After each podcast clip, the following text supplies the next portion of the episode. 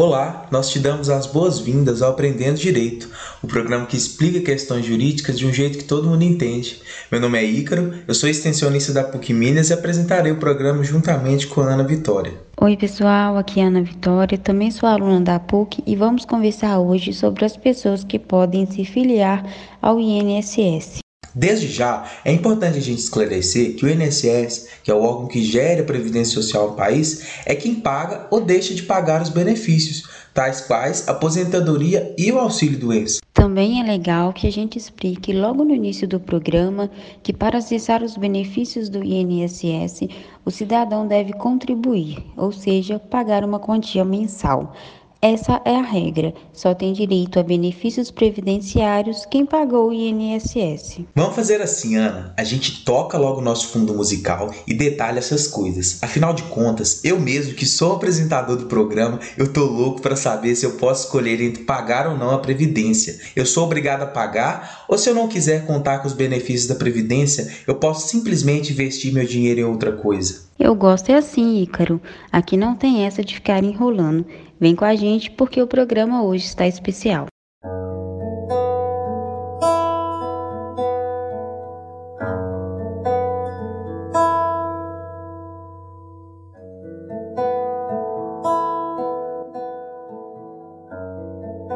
Vamos iniciar apresentando alguns conceitos básicos que facilitarão a nossa conversa. Contribuição previdenciária é o nome que se dá ao tributo exigido pelo governo para financiar a previdência social. Em outras palavras, assim como existe o IPTU, que é um imposto pago por quem é proprietário de um imóvel, existem as contribuições previdenciárias. Beleza, Ana. Eu entendo que o IPTU e as contribuições previdenciárias são tributos ou seja, eles têm de comum o fato de serem cobranças feitas pelo Estado em relação aos cidadãos.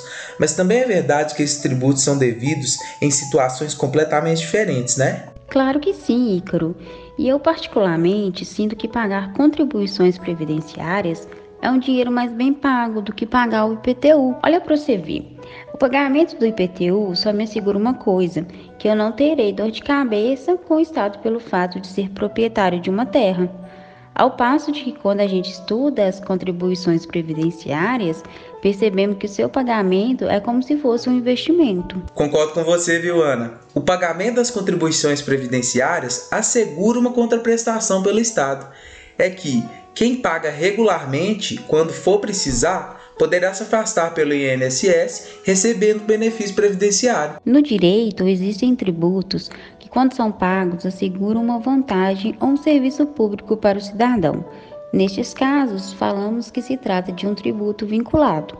Já quando o cidadão paga e não tem nada em troca, pelo menos ele não enxerga de imediato uma contrapartida, dizemos que se trata de um tributo não vinculado. Por isso que nos exemplos que citamos, as contribuições previdenciárias seriam exemplos de tributo vinculado e o IPTU exemplo de tributo não vinculado. Gosto de fazer uma comparação que particularmente me ajuda a entender melhor as contribuições previdenciárias e a contrapartida que é assegurada em razão do seu pagamento. As contribuições previdenciárias lembram o seguro de um carro ou de uma moto. Um seguro, Ana?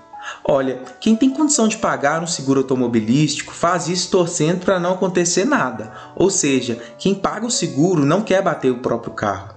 Mesmo assim, paga, porque se acontecer alguma coisa, terá a segurança de poder acionar o seguro. Você está querendo dizer que com as contribuições previdenciárias acontece algo parecido? Sim, essa ideia de que o pagamento das contribuições previdenciárias serve para garantir uma certa segurança para o cidadão em situações de necessidade, lembra muito o contrato de seguros de automóveis. Veja se você concorda comigo, Ícaro. Ninguém paga o INSS torcendo para se machucar ou para adoecer. A gente paga com a expectativa de que continuaremos saudáveis. Porém, se dermos azar e acontecer alguma coisa com a gente, é bom poder contar com o INSS para receber o auxílio doença. Eu tô concordando sim, Ana, pois eu acho que essa comparação é quase perfeita. Eu digo quase porque me parece que pagar as contribuições previdenciárias é mais vantajoso do que gastar dinheiro com seguro de carro é que com as contribuições eu nunca terei a sensação de que joguei dinheiro fora. Isso porque, mesmo que eu nunca precise acionar o INSS para me afastar, O pagamento das contribuições a longo prazo assegura o direito à aposentadoria na velhice. Hum, é mesmo. Nesse sentido, Ícaro, as contribuições funcionam como se fosse um investimento e apresentam uma vantagem adicional ao contrato de seguro. No caso do seguro de um carro, por exemplo, pode ser que eu pague e nunca precise acionar o seguro. Pode ser que eu nunca bata o carro.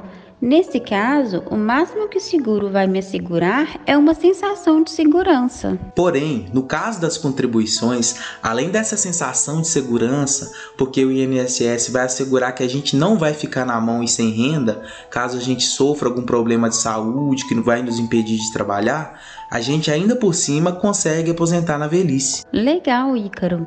Você foi muito inteligente e conseguiu melhorar a comparação que eu fiz. Obrigada mas eu gostaria de dar continuidade ao assunto de hoje para responder uma questão que foi você mesmo que colocou, Ícaro, logo no início do programa. Embora a gente tenha esclarecido as vantagens de se pagar o INSS, suponhamos que eu prefira não contribuir, que eu não confio no INSS e resolvo investir o meu dinheiro em outra coisa, ou mesmo guardá-lo embaixo do colchão. Eu tenho essa liberdade de escolha? Vou tentar construir uma resposta junto com você, Ana. A gente já falou que contribuições previdenciárias são tributos, e tributos funcionam assim. Se a gente realiza a situação apontada pela lei como motivadora do pagamento do tributo, não tem o que fazer. A gente precisa pagar. Tá, então vamos dar um exemplo. A lei coloca que quem tem um imóvel deve pagar IPTU. Da mesma forma, a lei exige o IPVA de quem tem carro. Ter carro ou ter imóvel são situações definidas em lei que exigem que o cidadão pague esses impostos. Entendido, Ana. Mas e nos casos das contribuições previdenciárias? Qual é a situação definida pela lei que obriga que o cidadão pague? É desenvolver uma atividade remunerada. Uai, é sério isso? Então todo mundo que trabalha e ganha o dinheiro está obrigado a contribuir para o INSS? Exatamente. Quer queiramos ou não, a gente não tem escolha. Se a gente trabalha e ganha um dinheiro, acabou, não tem o que fazer. Teremos que destinar um pedacinho da nossa renda para pagar as contribuições previdenciárias. Uai, Ana, eu acho que tem muita gente que nem sabe disso e, portanto, acaba nem contribuindo. Isso é verdade, mas está errado, né? Pode ser que não dê problema algum. Porém, se o governo identificar que o cidadão exerce atividade remunerada e que não pagou o INSS, esse cidadão poderá ser cobrado pelas contribuições, além de ter que arcar com juros e multa. Eu tô lembrando aqui, esse foi o caso da irmã de um professor meu. Ele me contou que a irmã era uma profissional liberal, mas que não pagava o INSS. Aí, a Receita Federal cruzou os dados da declaração de imposto de renda dela com a ausência de pagamento das contribuições e resolveu cobrar. Um problemão, né? Eita, eu entendi o que aconteceu a cidadã enviava a declaração de imposto de renda todos os anos e, consequentemente, ela informava ao governo que exercia uma atividade remunerada. Com isso, ficou fácil o governo apurar que ela era devedora das contribuições. Ela não teve escolha, ela foi pega. Acabou sendo chamada a pagar os atrasos, além de juros e de multa. Infelizmente, já estamos chegando ao fim de mais um Aprendendo Direito. Hoje comentamos que quem exerce atividade remunerada tem o dever de pagar as contribuições previdenciárias. Essas pessoas são chamadas de segurados obrigatórios do INSS. A gente quer encerrar o programa dizendo que, mesmo quem não trabalha e nem ganha dinheiro, se quiser e se puder, também pode contribuir para o INSS, para que assim consiga acessar benefícios previdenciários. Se quando há a obrigação de pagar, a gente chama o cidadão de segurado obrigatório, quando essa obrigação não existe, mas mesmo assim o cidadão opta por pagar, estamos diante de um segurado facultativo. Como exemplos de segurados facultativos, podemos citar a dona de casa e o filho menor a partir dos 16 anos. Vamos resumir então. Quem exerce atividade remunerada tem a obrigação de pagar o INSS. Por isso que a lei chama essas pessoas de segurados obrigatórios. Já quem não exerce atividade remunerada, mas conta com a ajuda de outra pessoa para pagar, é conhecido como segurado facultativo. Entendido. Quem exerce atividade remunerada não tem opção, deve pagar o INSS. Já quem não tem renda própria não precisa pagar. mas se quiser pode contribuir sim. Já não é de hoje que em nossos programas a gente se depara com algumas exceções. No direito parece ser assim, né? Para toda regra costuma existir uma exceção. E no que se refere aos segurados do INSS, não será diferente. Aqui vai uma notícia interessante para quem é estagiário. Mesmo estagiário que ganha bolsa de estudos só precisará pagar o INSS se quiser, na condição de segurado facultativo. Não é possível, Ícaro. Mesmo quem ganha bolsa, mas aí a gente está entrando em contradição, ué, porque nesse caso o estudante estará exercendo atividade remunerada. Pode confiar, Ana. Eu estudei isso especialmente para o programa de hoje. Como eu faço estágio no fórum, eu queria saber se eu tinha que pagar o INSS. E eu descobri que o estagiário é uma das poucas exceções, ou seja, alguém que apesar de ganhar o um dinheirinho com o estágio, não está obrigado a pagar. E depois que você descobriu isso, o que você fez? Por enquanto eu não fiz nada. Olha, Ana, eu descobri isso não tem nem 30 minutos. Depois do programa de hoje, eu estou pensando seriamente em pegar um pedacinho da minha bolsa de estágio e contribuir para o INSS na condição de segurado facultativo. Mas eu tenho que ver se vai dar. É tanto trem para pagar, mas eu admito que eu vou fazer o esforço, porque eu acho que compensa, viu? Eu também acho, viu, Ícaro? É sempre bom ser precavido. E por hoje a gente vai ter que encerrar por aqui, pessoal. Gostaríamos de agradecer pela companhia e dizer que estamos à sua disposição para esclarecer dúvidas.